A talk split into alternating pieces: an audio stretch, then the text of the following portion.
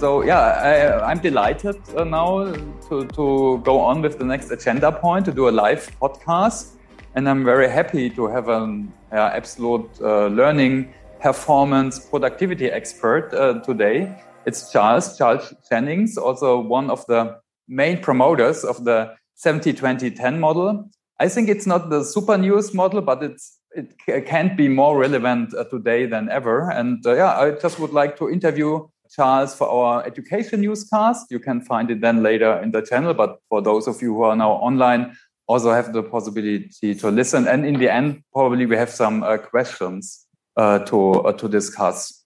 So first, of course, thanks so much, uh, Charles, uh, that you find the time. Uh, the time. So where are you located again exactly? Where do we find you today? I'm currently in a city called Winchester, which is southern England. Thomas, but I spend my time. I've just come back from the United States, and I, sp- I split my time between England and, and Australia. Okay, and we, we, we heard that not so many people know you. Perhaps you could introduce yourself uh, briefly. So, who are you, and what was your journey so far, Charles? Well, as you say, Thomas, my name is Charles Jennings. I've worked in the domain of performance improvement and learning for uh, more than 40 years now. I'm I'm just in, starting to enter my uh, my the last quarter of my century, so I've been at it for a long time.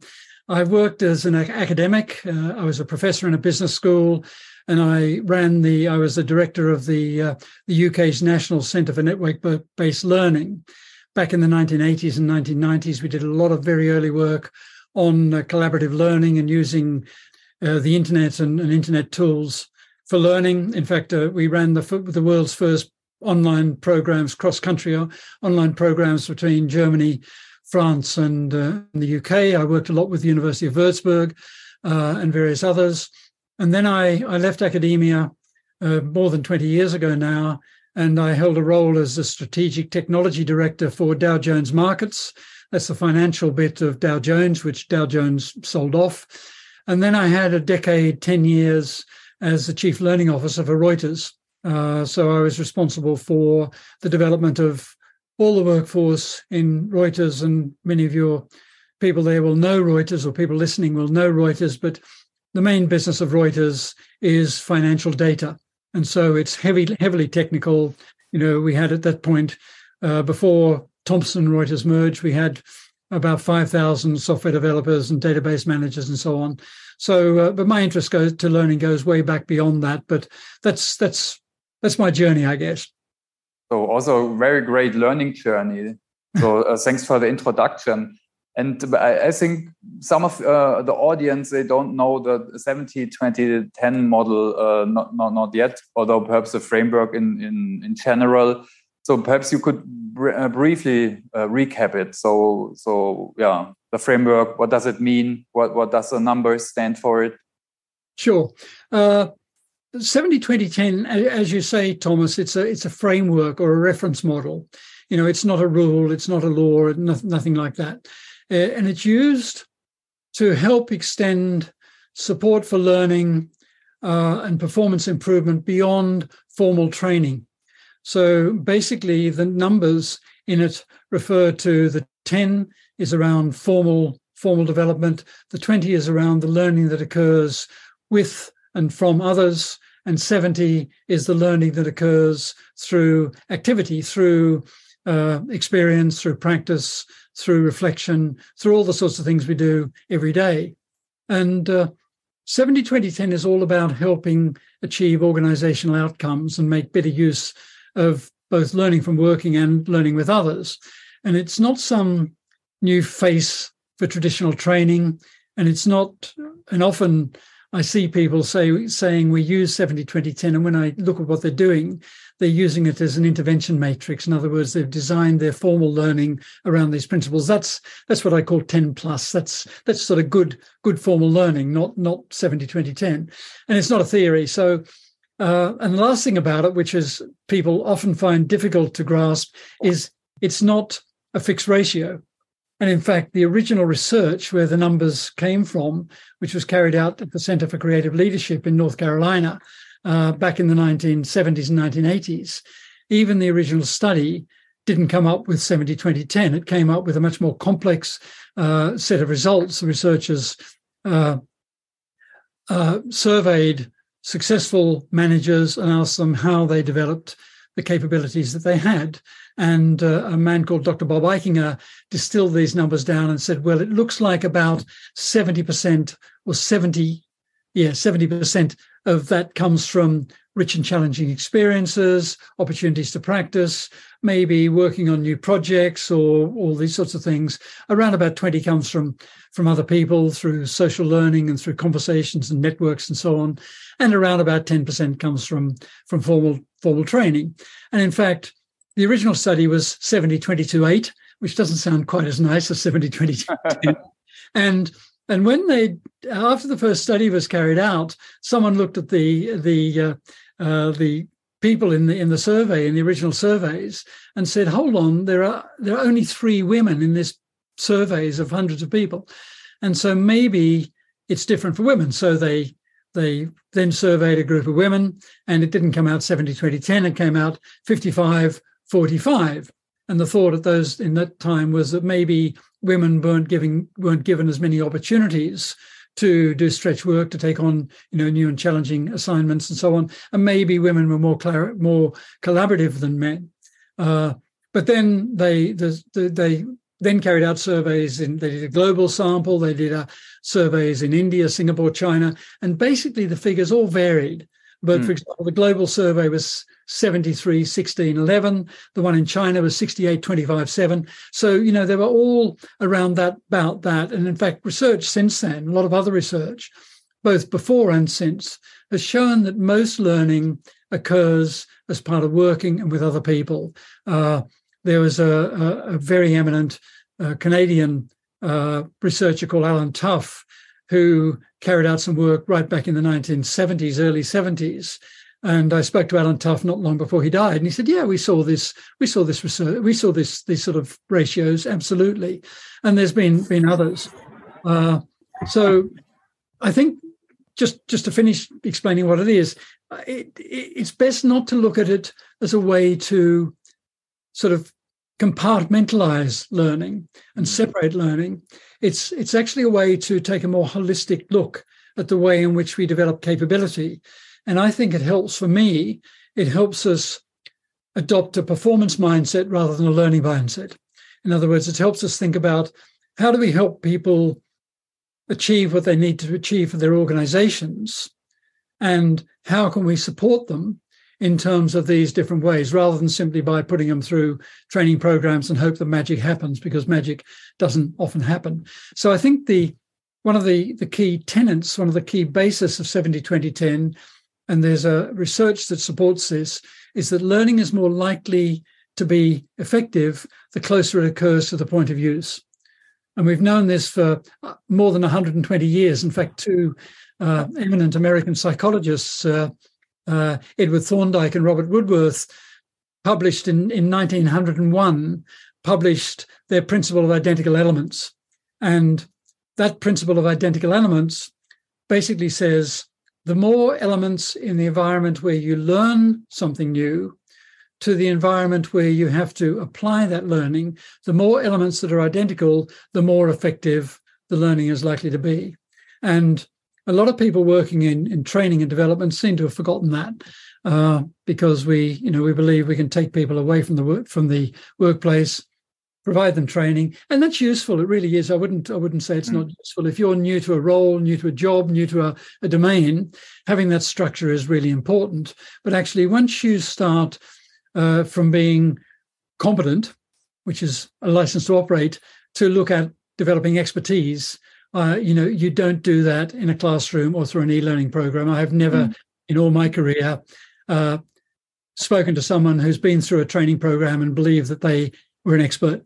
Uh, expertise comes around, around, comes comes through through doing, through sharing, through, as the great American psychologist Jerome Bruner said, it becomes through being inculcated into the profession.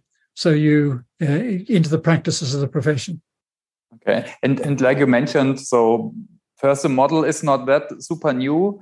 and also the thinking of course it's also a little bit common sense. Still yeah. it's not practiced uh, that, that broadly. So we talk a lot of, about adoption in the software industry how important the adoption is uh, of software which is an important outcome. Uh, so not the training is the outcome but the, the adoption that people use it that they bring out uh, value uh, out of the software for example but if you look at, at this uh, framework, uh, 70, 20, 10, so how do you see the adoption of that? It, of course, it helps to transform, for example, L&D, learning and development. But how do you see the adoption of that model? I, I, in general, it was slow, but it's, it was taking off. But do you see any patterns, for example? Yes, there are patterns. And I think that, you know, often I'm asked whether this model, as you say, it's, it's been it's been around for quite a long time.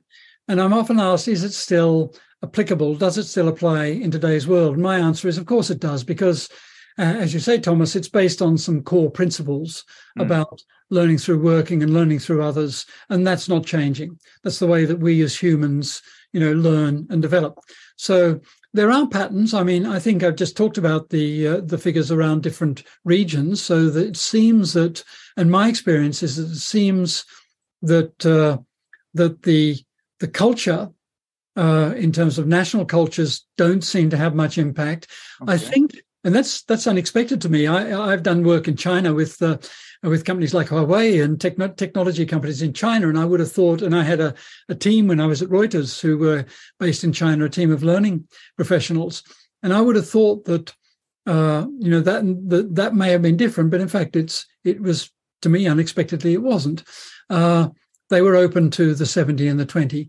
Uh, that seems not to be the case, but uh, by industry, well, I've seen it applied across a whole range of industries in finance, tech, pharma, construction, energy, government, even high-level government establishments uh, are using are using it or have used it and, and continue to use it. I think the major factor in terms of adoption is organizational cultural barriers. That's where mm. I've seen it really have challenges, and it's it's things such as levels of psychological safety, uh, okay. and and also the will the willingness of of learning and development professionals and talent and HR professionals to to step out of what I call the training bubble. In other words, you know this this treadmill that a lot of learning and development people are on, which is all around creating content, designing, de- developing, and delivering bits of content, and to be able to step out of it and step up and say, what are we trying to do? What organizational objectives are we trying to achieve? What are the critical tasks that people need to under, undertake to deliver those? What are the influencing factors? What in the environment, in the work environment, is helping or or inhibiting that?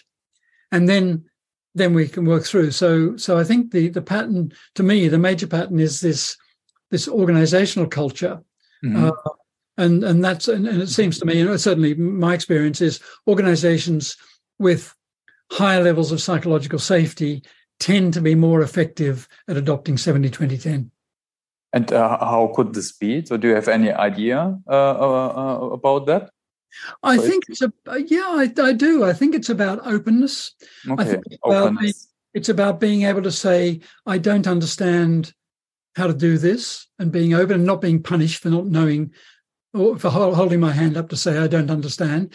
For openness for people to challenge the status quo, to say, why do we follow this process? Why do we do that? Let's have a look and see if we might be able to improve the process or improve prove what we do it's all about it's all around that sort of open culture and also and i've seen it in uh, uh, well i've seen it in all industries but i've seen it very effectively in medicine where i've worked with uh, uh, with with doctors who have you know their lessons learned they sit down once a month and they just reflect and say what have we learned from what we've done what's what's gone well, what hasn't gone well, what can we do better next time. The military do this extremely well, as of course, with mm. their after action reviews. They have it built into the the DNA of any military. Is is you know what do we set out to do? Why did it happen? What happened? Why did it happen? What will we do next time? So creating that culture of of continuous improvement really really helps. And I, I just mentioned I, have just come back from uh, the US. I was I was in Plano in Texas uh, working with Toyota and of course, Toyota, with its history in the development of of uh, uh, total quality management mm. and lean, lean and so on. Of course, that whole culture is around continuous improvement. And of course, 70 20 10 is quite important there.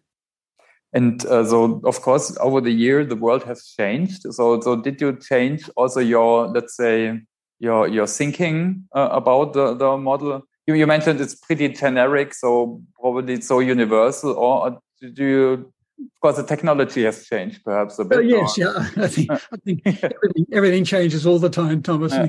increasingly so. Yeah, it's it's certainly changed. I think initially I used it as a way, as a lever, to improve the formal training that was delivered, and making mm. sure that we weren't uh, that the formal training didn't get down to try and help to try and help people improve at task level.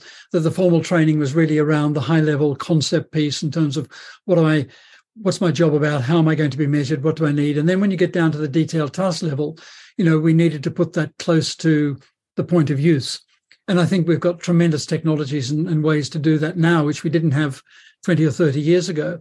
So my thinking has evolved in in in those ways. And the other other way in which it's involved is I've come to the the view over the years that formal training may sometimes be necessary and maybe hmm. the best way the best way to develop competence, but alone will never support this expertise I mentioned before. And uh, and I think that you know the when I developed a learning strategy at Reuters, I took the view that we needed to actually extend the way in which we supported people and help them developing their jobs at three levels at the individual level, at the team level, which is really the atomic unit in organizations nowadays. Mm. Very few of us achieve our objectives individually. And, and a lot of our thinking and the HR thinking is around individuals, and mm. therefore a lot of learning thinking is around individuals. So I, I, it's changed in that way. And I think that uh, 70 20 10 for me still still works very well and i see lots of organizations applying it and using it and finding it it really helpful all right. So perhaps we can switch our point of view a little bit more on a tactical, practical um, uh, view. So we have a lot of practitioners sitting here uh, from learning and development, from SAP, uh, IT training, change management. So what would be your tips, let's say, to drive the adoption, especially of the 2070? I think we're all good in the formal training. Uh, sure. We yeah. constantly improve that. So do you have any some concrete tips uh, yeah, to start? I, absolutely, and I think that you know I've seen some real, I've seen some great good practices, and I've seen some really big failures. But mm. I think if I if I just give you maybe three, I can just think of three examples. Okay. When I was at Reuters, we had a major issue in that our IT teams, which had been spread across the world in 65 different centers, mainly in North America and Europe, we relocated them into two major centers, one in Thailand in Bangkok and one in Beijing. And we had lots of people joining the organization. At one point, Reuters was the largest technology company in Thailand. We had lots of what I would call kids coming straight out of university, average age 22, joining the company, and then having to either support or develop really complex financial software. And we found that the the the MCSA, the CCNA, all the certification processes, although they were important, they were too slow in order to what we needed to really get get rapid rapid development. And so, uh, what what we did, we moved from pure formal training into using things such as brown bag lunches, where we had uh, groups of of of uh, tech, technologists would would be released from their work for maybe two hours, three hours uh, one afternoon a week. Uh, L&D became facilitators and helped support uh, sessions that we ran where we'd find people who were working on challenging projects or people who were identified as their managers as being good performers. And they simply talked about the challenges they were working and how they were how they were addressing those and what they were doing. They talked about their projects. And that did two things. That helped the concept of peer learning in the organization. It helped embed that concept that we can learn from each other. We learn from others who are working on similar projects. It also helped building networks. Mm. If someone attended this, someone has attended a, a session where a colleague working in a different on a different project was talking about a, a particular issue or a particular element of the project. When they came up against that element, sometimes later, they knew who to go to. So it built those networks. And again, the research by Professor Rob Cross and various others have shown that people with more diverse networks are better performers. So it was. Uh, uh, so, so that was a good example of sort of moving and saying, okay, how can we use social learning, learning through from other with and through others? How can we do that? And that that that really ramped up the mm. speed at which we could, which which these people could could develop. Uh, they were new, you know new folks into the business. The second one I'd just like to mention is British Telecom. Uh, again, a long time ago now, almost 20 years ago, no, 17, 18 years ago, uh, British Telecom, who at the time were employing about 70,000 technologists, a new chief learning officer came to British Telecom and he did a survey. He asked the, the technologists in British Telecom when there was a new process or product was released, how they would like to learn, how, how they'd like to learn about it. And mm-hmm. 78% of the technologists said, I'd like to learn from another technologist. I'd like to learn from the expert who knows this. So uh, Peter Butler, the man who was the, uh, the chief learning officer, uh, developed something called Dare to Share. And it was at the time, it was a share SharePoint based system, which was full of podcasts and all sorts of resources that were created by experts in the field that weren't created by L&D. They were created by experts. And uh, that was phenomenally successful. So when a new product or process was released, it meant that everyone around the world, every BT techno- uh, technical person around the world had access to it immediately. They had a link back to the person who created the, the content, who was a technologist, and uh, they could engage with them and learn more and so on. So that was the second one, which was just, again, democratizing learning. Now, I, I spoke to Peter, who was a good friend. I spoke to him often about this. And often the concern about L&D losing control was, you know, one question, well, how do we know this is right? Well, they had a button on their system that said, if you think this isn't right, click it.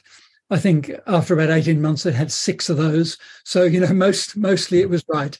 And they had a they had a mediation system in order to correct it or if it needed correcting and so on. So that got away from that fear of saying, well, how do we think uh, what happens if they learn the wrong stuff? And the answer is if the experts are providing this information, it's unlikely to be wrong.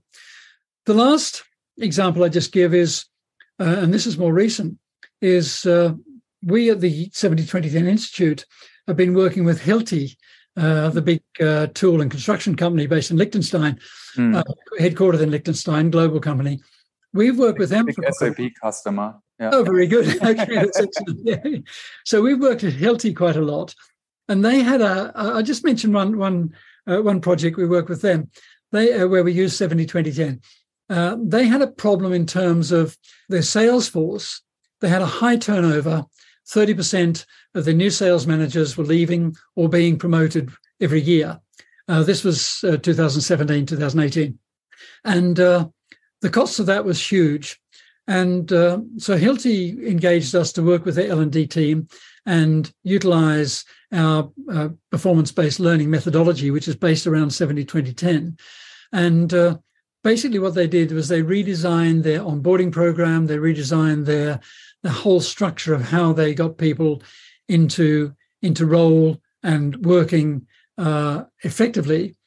And they used one metric, and the metric they used is was time to performance or productivity. In other words, Hilti knew how much it costs to uh, identify, recruit, onboard, and uh, put people through induction programs and get them to to start working. Uh, they knew how much that cost, and they could calculate how much how much time it took for that person to pay Hilti back effectively to start earning money for Hilti. And on average, when we first looked at that, it was more than 12 months, sometimes 18, sometimes two years even.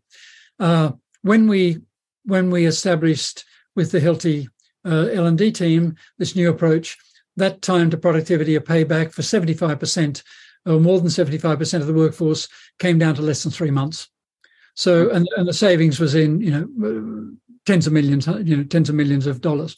So that was just moving this whole process uh, around saying, okay, we'll make sure that the the core, the concept pieces of learning is done are done formally, but everything else is done through performance support and so on and so forth out in the workplace. So there's just uh, you know there's lots of other examples I could give you, but I think the key for me is to think about 70 20 10 or think about learning in, in three ways you think about how you can add learning to work in other words you you're designing learning and you're providing it to people in the workplace often sort of micro what is called micro learning which is really micro training uh, or, or things like that.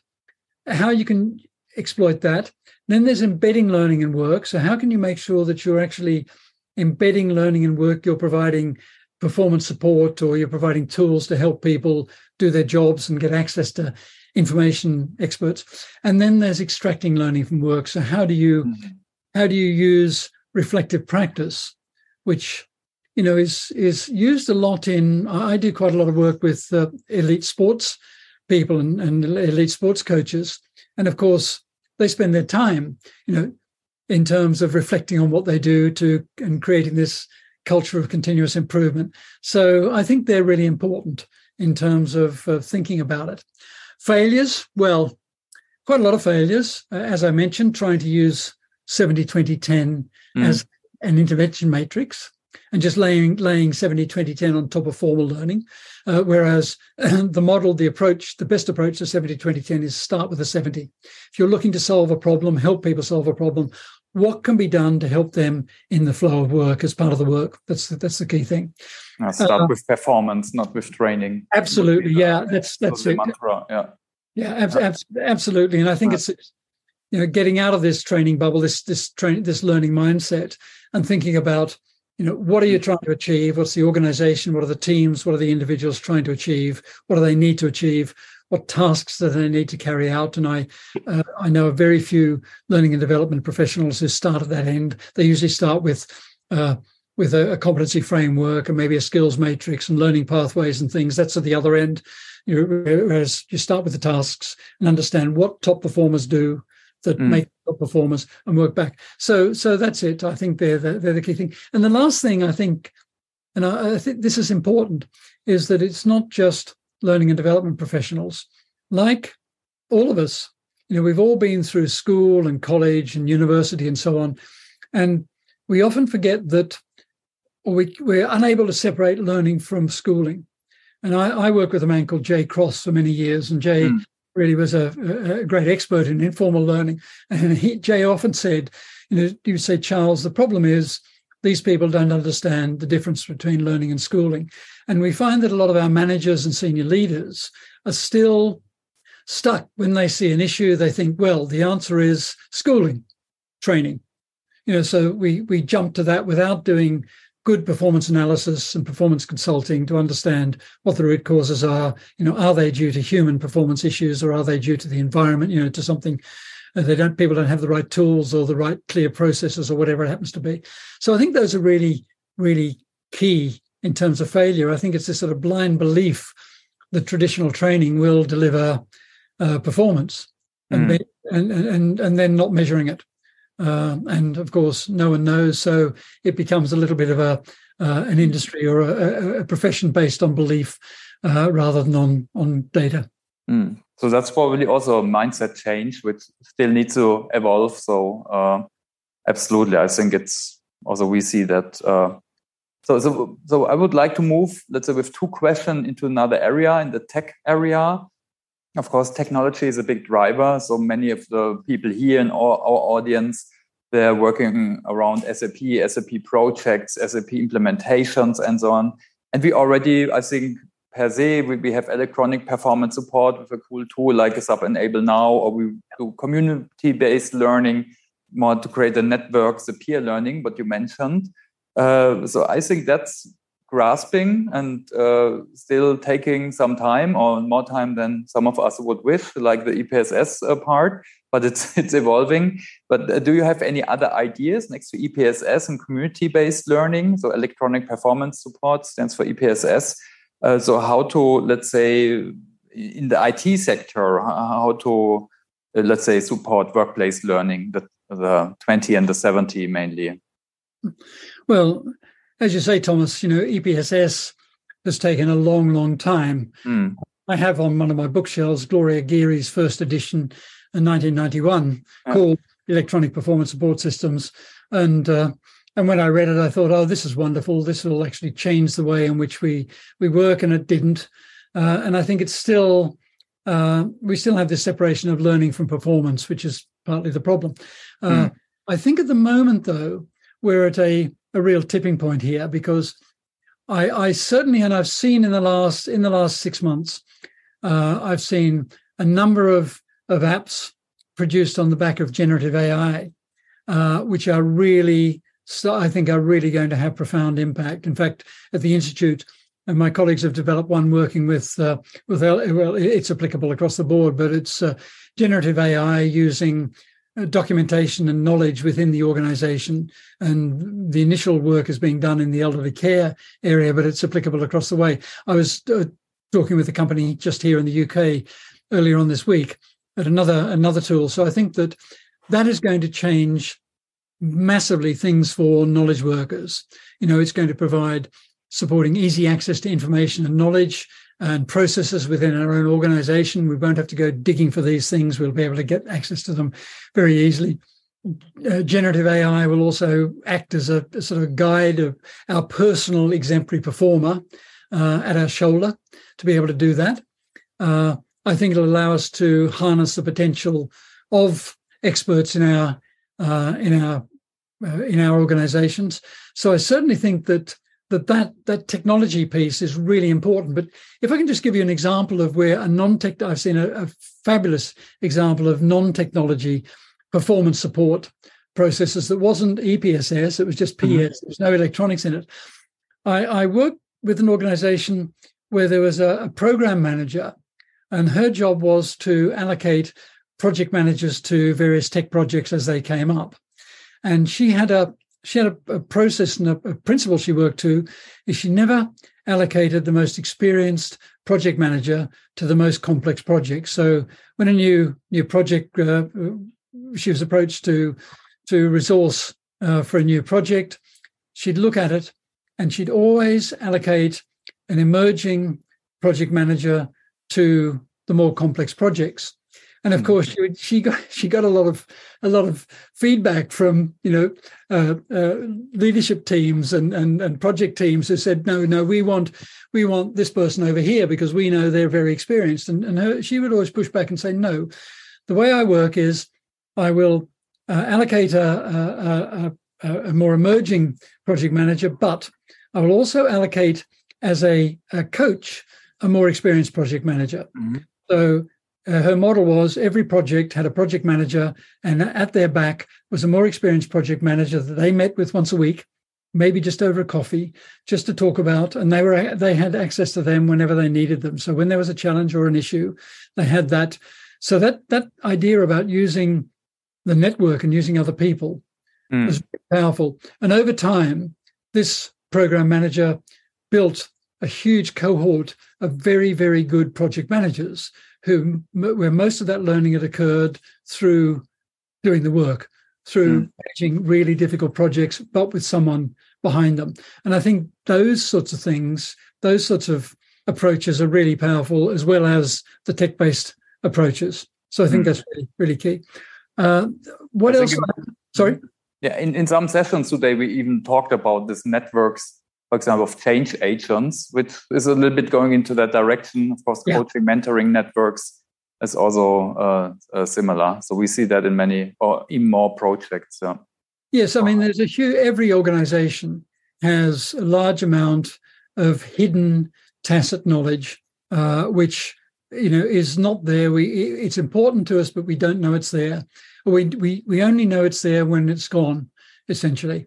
So using these sorts of approaches is really important to extract that tacit knowledge which is sitting in people's heads and it's often not in managers' heads. I, mm. I am quite amused often when we I do work and uh, I say to maybe a, a project manager or a manager, I say I'd like to spend some time just observing, or maybe I can spend a day with one of your eh, top performers. And they say, no, no, I'll tell you exactly how the work gets done and what needs to be done. And the answer is often the managers don't know. They don't know what the top performers do. Uh, they think they do, but often when you get down to it, you find the top performers don't follow the standard operating procedures exactly. They've got smart workarounds, and those mm. smart workarounds, those smart workarounds is what makes them top performers. Mm. And they don't have they don't have time or there's not the mechanism to feed it back. So it never gets fed back into the system. So, you know, it remains tacit knowledge within the, the head of those top performers. So mm. things like that are really, really important. Okay, thanks so much. So the next question actually already answered. I would uh, have to uh, like to ask you around your your view on uh, AI and generative AI, but I think you already described that. So it's about easier access, personalized tutoring and coaching, more supporting the performance. We talked about that uh, previously, not only training. Of course, that helps, but the goal isn't to create more and faster material or lesson material, but support the performance. So that's probably one of the key key points. So, Absolutely. Uh, sorry, sorry, Thomas. Yeah. If I could just say, I think I think we will have failed if we look back in 24, 36 months mm-hmm. and all we've used generative AI for is to produce more content faster. I think that from from a learning professional, uh, a learning profession, I think that will be a failure because of course that may it may help us do that, but if we see that as the prime way that we, it's simply a way to produce more content faster, that's that's not the power. That's and that's going to drive us down into that model of the 10 only model where all we're doing is creating content pushing it out and hoping people you know hoping it sticks it's it's certainly not the mm. way to go i think there i think there is huge opportunity to do all sorts of other things with it and and not just with generative ai but with ai generally you know ai mm. overall there's there's massive amounts of of opportunity so I have some personal questions, just two. But before that, perhaps uh, a question back. So do you have any question to me. Otherwise, perhaps I can look at the audience. Well, I'm I'm interested to know, and I'll be maybe from the audience as well, uh-huh. in terms of what what you're doing in this in this whole area, uh, in terms of utilizing technology, not just AI, but utilizing technology, because we've moved. You know, the the uh, the pandemic has changed. You know, we often talk about transformation projects and you know organizations many organizations around the world were involved in in big transformation projects and along came this virus and maybe it didn't transform us but it certainly changed us. Uh, very rapidly so it changed our ways of working it changed our models into this sort of hybrid work uh, it's not just location it's all sorts of other things as well it's the way that we look to where we recruit from and things like that. So there's lots of changes going on. So I'd be interesting to hear from you and from others in terms of what you're seeing in terms of how that's changing the way in which you know we build capability in our organizations and we build performance in our organizations. Mm. So I, I, think in general it it let's say pushes the adoption also. So like we had electronic performance supports in some years, like we have a good tool like SAP Enable now. We even had some sessions today here uh, in our forum. Uh, but I think this, especially the pandemic, it even pushed the, let's say, the, the, the digital transformation. Yeah. Also, like community based learning, if we talk about, let's say, learning from others, I think that also, I think it's there since many years, but also there we saw the adoption was pushed. And also in events like this, where we are currently, it's also we don't we try not to fall back on the old uh, uh, patterns and say now we do everything in uh, real life again. So we try to be hybrid. So also in this community events we, we try to let's say keep the adoption and push that. So uh, at least that's my point of view. I don't know if there's any other point of views or questions. Uh, in the uh, in the audience i look around we have about 50 people here sitting around me or in front of me. Any questions or comments? Ah, there, were, there was something in the chat. I didn't see that. I don't have my laptop. No worries. That's why I'm here. So there was one okay. chat question. The chat I would like to read for you. So when analyzing the success of a formal training program, what areas are particularly hard to measure due to GDPR restrictions? Do yeah. companies often measure the success of their efforts outside of the EU because of that? Yeah, that's that's a really good, really good question. Uh, I think that uh, that's from, uh, from Tim Schiller. Yeah, I think that uh, you know, and I've worked uh, with uh, various projects in Germany, and I know the Works Council. I know all the issues around GDPR and Works Council's issues and so on. I think I think the key for measuring formal training program is no different to measuring any other sorts of, of learning and development because Uh, and I mean, Don Don Kirkpatrick's when he developed his model, he didn't develop it to be used the way it is. And I know Jack Phillips with who's put the ROI bit on the top, and and even Jack says that uh, that you know usually about ten percent or less can you actually really apply the ROI methodology uh, to individual uh, programs, individual uh, interventions. Uh, for me, the way to measure the impact is not to take not not to measure the learning, but to measure the performance the output. Yeah. And as I mentioned with with Hilti, there was no learning measures. With Hilti, the measurement was time to productivity. Where we're reducing that. I worked on a project with the uh, with the global head of sales and service when I was at Reuters, and he had an issue with uh, with uh, uh the uh, uh, customer customer satisfaction CSAT figures.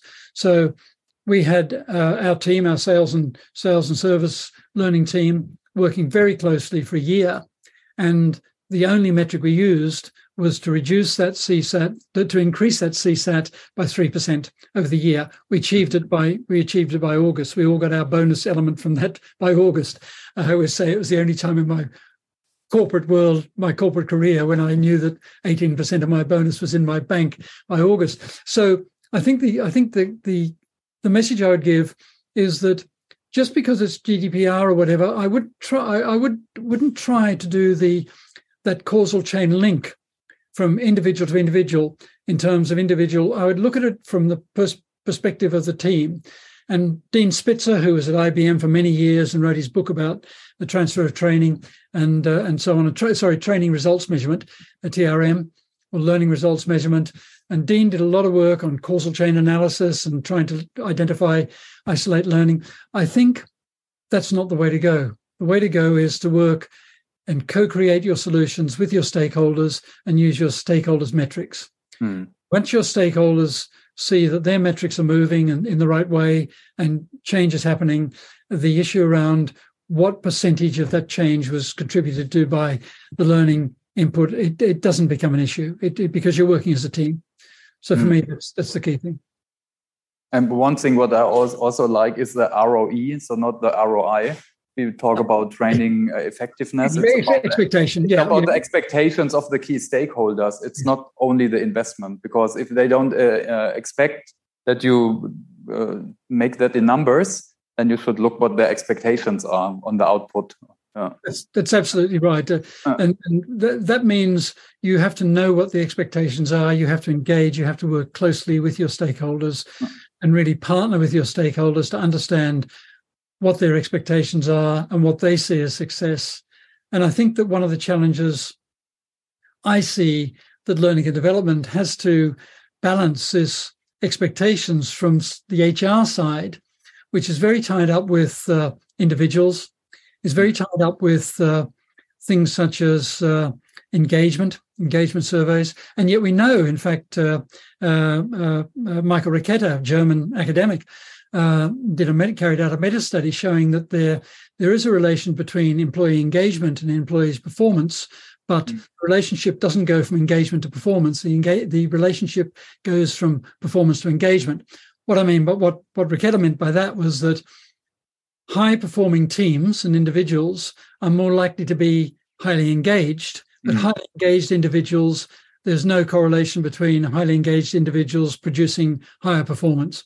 So uh, higher engagement is use, is useful because it it uh, makes us more satisfied in our job. We're more likely to, to to remain. Actually, it improves our mental health, our physical health, but actually the link between performance is the other way around. And I've had lots of conversations with senior HR people who seem to live and die on their uh, on their engagement survey data and assume that because they have an engaged workforce, they're going to be, you know, that's going to lead to higher performance. That's not the mm. case. Mm. so we need okay. to just think differently. And, and, my my answer, sorry, Michael, uh, sorry, sorry, Thomas. My my answer would be to you know take Michael Riketta's advice and say, well, actually, just focus on the performance, and mm. all those other things will fall into into place. All right. So, two uh, final questions uh, uh, to you, Charles. So, what do you learn by yourself currently, by your own? So, what's on your to learn list? Oh dear. Uh, Well, I'm, as I mentioned earlier on, I'm just entering in my final quarter of my hundred years. So, uh, but I'm still, I still read a lot. I I read a lot about learning. I read a lot about performance. I read a lot about all sorts of things, uh, and uh, I and also I I you know I I live my I live my beliefs in terms of I learn by doing. So uh, actually, I've taken it down here, but behind me normally I have a I have one one of my guitars hanging up on the wall here. So uh, you know I always go back to thinking about learning. If you play a musical instrument, we know how we learn. You know, we learn by practice. I, I used to be mm. quite a good musician, a musician 50 years ago. I'm not as good now because I don't practice. So those sorts of things are really important. I think that uh, uh, that just keeping our minds active and, and stretching ourselves is really critical. So that's that's what I, I that's what I do. Okay, thanks so much. So, any tips, let's say, on latest books uh, which you found uh, inspiring uh, and how you keep up to date? Uh, yeah, there's, or blogs. Sure. There's there's one book I've read recently, uh, which is called the Pat- the Pattern Seekers, uh, written by a man called Simon Baron Cohen. Now I don't know whether Baron Cohen name means anything to you, but uh, there's a very well known uh, British comedian called Sacha Baron Cohen who has a persona oh, called Borat. Borat. Yeah, Borat yeah. Oh. yeah. Yeah, so Simon Simon's his brother. He's a, a professor of psychiatry at Cambridge University, and the Pattern Seekers is really about uh, Simon Baron Cohen has worked with uh, people with autism uh, for years, and uh, the the link between autism and invention is very strong. So uh, people like Thomas Edison was, you know, was highly autistic, and he didn't just invent the light bulb; he invented lots of things. So, and in fact, here in the UK, and I'm sure in Germany, uh, employers are now employing people with autism for work that they do better. For example, here in the UK, we're employing them in the uh, at the points of entry for ports, so at airports and so on, because they're extremely good at identifying things that are out of the normal. So when they're observing people entering the country, they're they're pattern pattern seekers. And for me, that it's a beautifully written book. And also, it raises the question for me about the difference between invention and innovation, because we spend a lot of time. Sorry, we've got a bit of no, thank you. Yes, a lot of time we spend we spend a lot of time thinking about innovation, which is important, but actually innovation is building on what's been done before. Invention is about coming up with something totally new. And mm. so for me, that's really that's really interesting. And there's another book which I've just started to read. Well, another one here which I've just started to read. So I just reach across. Okay. Is is this story oh. which I was given when I was at Toyota, which is really about how the uh, the current uh, the the how Toyota has, has has really maintained and built and come back and done things with this whole concept of their their Toyota production system and all the elements that are inside that, the Kaizen approach, the continuous improvement approach, uh, which which I think is just superb, really. Great, thanks for sharing. So I think I think we're almost perfectly in time. So I would like to very much uh, uh, thank you for, for taking the time, Charles, to sharing your thoughts. I found it very inspiring. I hope uh, all of you also in the audience, perhaps you can make some noise for Charles.